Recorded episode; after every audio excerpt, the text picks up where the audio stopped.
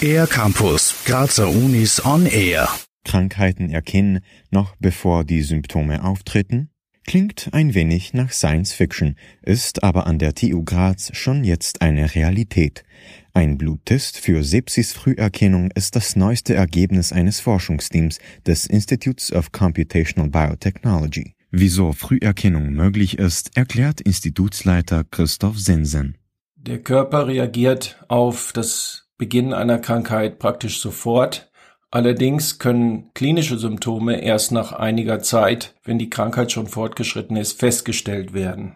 Noch bevor wir also als Erkrankte etwas davon bemerken, beginnt der Körper spezifische Signale, die sogenannten Biomarker, auszusenden. Christoph Sensen. Wir verwenden als Biomarker DNA-Moleküle, die von Zellen als Stressresponse in das Blut abgegeben werden, und zwar verpackt in Mikrovesikel.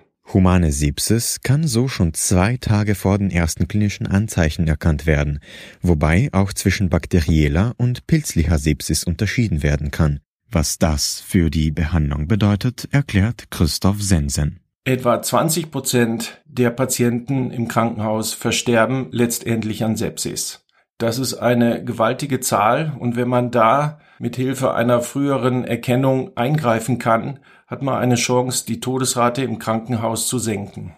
Der neu entwickelte Sepsis-Test könnte also die Früherkennung von Krankheiten enorm beschleunigen und damit einen langfristigen positiven Effekt auf unsere Gesellschaft haben. Ein Beispiel, wie solche neuen Diagnosemethoden unser Leben bereits stark verändern, sehen wir gerade jetzt, erklärt Christoph Sensen. Covid-19 ist auch basierend auf einem Bluttest, einem PCR-Test für das Vorhandensein von Viren. In Zukunft wird es mit Sicherheit mehr solcher Tests geben und diese Tests werden hoffentlich nicht so in dem Maße sich auf das tägliche Leben auswirken, aber unter Umständen dazu benutzt werden, um frühzeitig Krankheiten zu erkennen und so schneller eingreifen zu können und damit die Schäden, die im Körper dadurch hervorgerufen werden, abzumildern.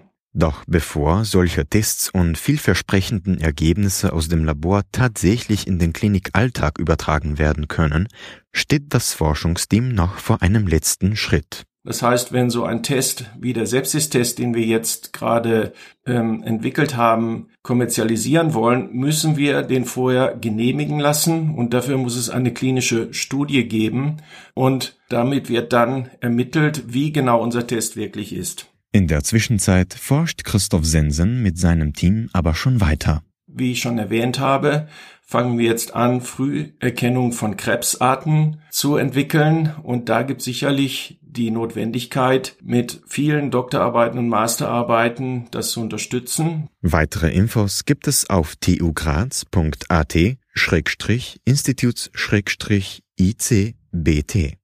Für den R-Campus der Grazer Universitäten Matthias Sproger-Perko. Mehr über die Grazer Universitäten auf ercampus-graz.at